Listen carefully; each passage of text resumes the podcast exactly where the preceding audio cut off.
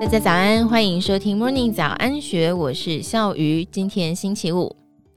人类对抗失智症的战斗在二零二三年出现了连续性的突破，多起真正有效的阿兹海默新药上市，或是完成三期临床，并且进一步找到对抗失智症的变种基因。在人口高龄化的情况底下，全球失智症患者快速增加。但是药厂过去三十年来所投入的巨额资金研究失智症药物的成效却极为有限。以下内容所提到的新药名称皆为暂时翻译。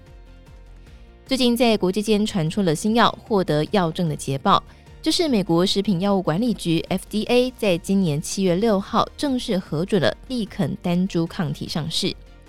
这款被暂时翻译为利肯单株抗体的新药，被认为是医疗史上效益最显著的阿兹海默症新药。病患在治疗十八个月之后，所产生延缓失智八个月的效果。依据临床失智评估量表的退化分析，成效达到百分之二十七。虽然只是延缓，但是却获得了药界与医院的高度肯定，并期待这将会是新药未来一连串重大突破的起头。由于阿兹海默症新药研发费用昂贵，利肯单株抗体一年的药物费用高达大约新台币八十三万元，在没有医疗健保的给付下，一般家庭根本无法负担。因此，美国联邦健保等官方的健保系统几乎与 FDA 核准利肯单株抗体上市的同时，宣布给付八成费用，患者自付额两成。不过，用药的医生必须提供患者病况的统计数据，来强化政府支持失智症研究的资料库。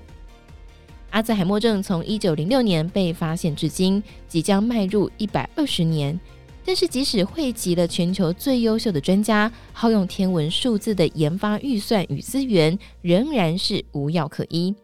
医师还困在维持健康生活规律、不烟不酒、增加社交互动、补充 Omega-3 脂肪酸等自然疗法的医嘱，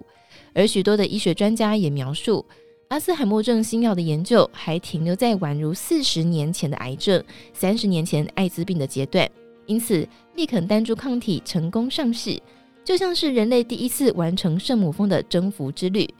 而更令人亢奋的是，后续的成功梯队源源不绝而来。失智症的利多突然就像放烟火那般绚烂升空，让人惊呼连连。二零二三年可能就是人类突破失智症的元年，因为紧接在利肯单株抗体之后，美国礼来药厂的多纳单株抗体在五月三号宣布第三期临床实验成果，CDR-SB 量表的减缓退化成效达到百分之三十五。而且有一半的患者在用药一年之后完成治疗流程，也就是无需继续用药。在礼来的临床实验，还有一款初步成效更显著的新药瑞通塔。礼来在四月份的一场医学论坛当中发布这款新药的初期临床实验，受测试的四十一名患者接受用药八十五天之后，都降低大脑类淀粉蛋白的堆积，这是失智症脑部最明显的征兆。其中使用高剂量的二十四名患者，竟然有十八名的患者出现斑块被清除的情况。由于清除类淀粉蛋白的堆积斑块是药厂对抗失智症的主流目标，斑块被清除可能等同于是彻底治愈失智。即使这只是初期的临床报告，仍然是震撼业界的重大突破。除了新药，还有去氧核糖核酸，也就是 DNA 的重大突破。五月十五号，一群长期研究哥伦比亚傻瓜村的专家团队宣布，发现哥波斯这个突变基因，让原本应该在五十岁就罹患失智症的患者延缓了二十多年才发病。也就是说，如果能够掌握哥波斯基因的运作机制，透过基因疗法来延缓失智的康庄大道就在眼前。哥伦比亚傻瓜村的研究是一个极为戏剧化还有史诗级的故事。一九八二年，哥伦比亚一名年轻的神经医学博士叫做罗培拉，为一名年仅四十七岁的早发性失智症病患看诊。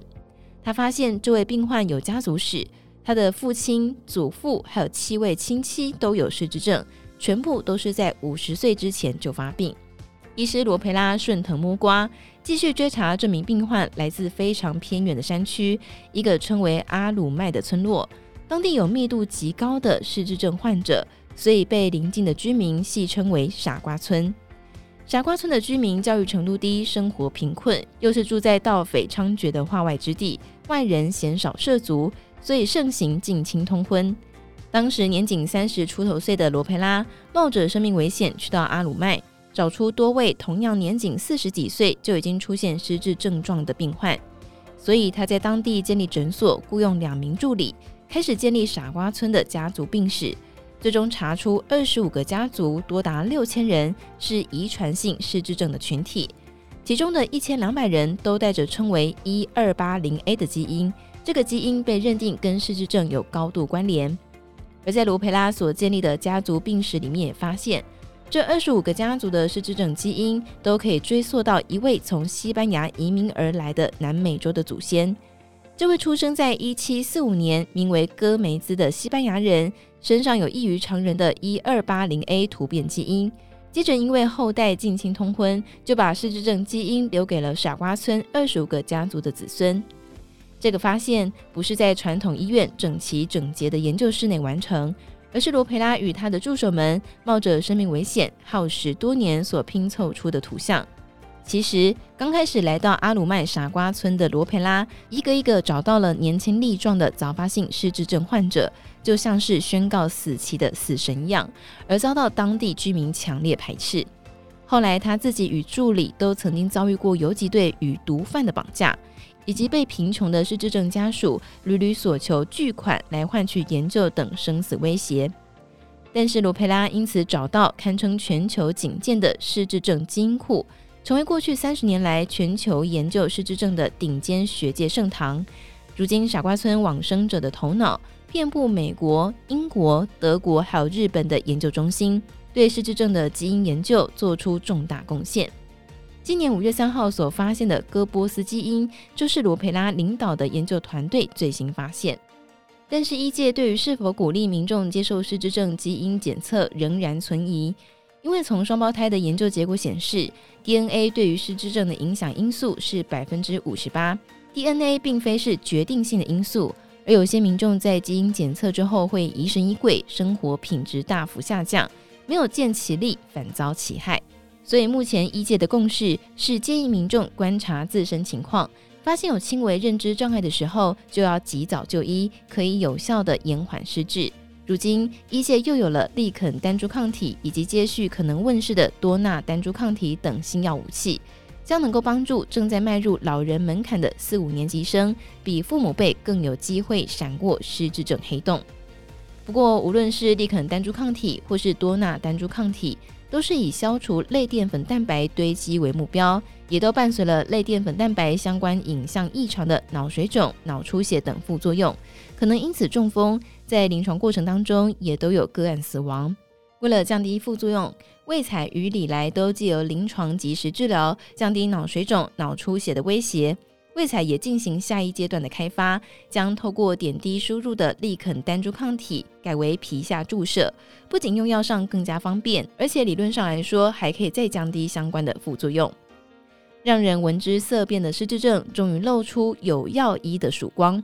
由利肯单株抗体率先攻上山头，随后的药物效果将会越来越进步，在人类与死神拔河的过程当中。癌症、艾滋病以及许多重大疾病已经不再是绝症。在攻克失智症的这个最大山头之后，人类将会面临最终哲学性的问题，也就是如果人人都能够活超过一百岁，所有人的生涯规划、政府税收还有福利政策、各行各业的营运计划，恐怕全部都得重写了。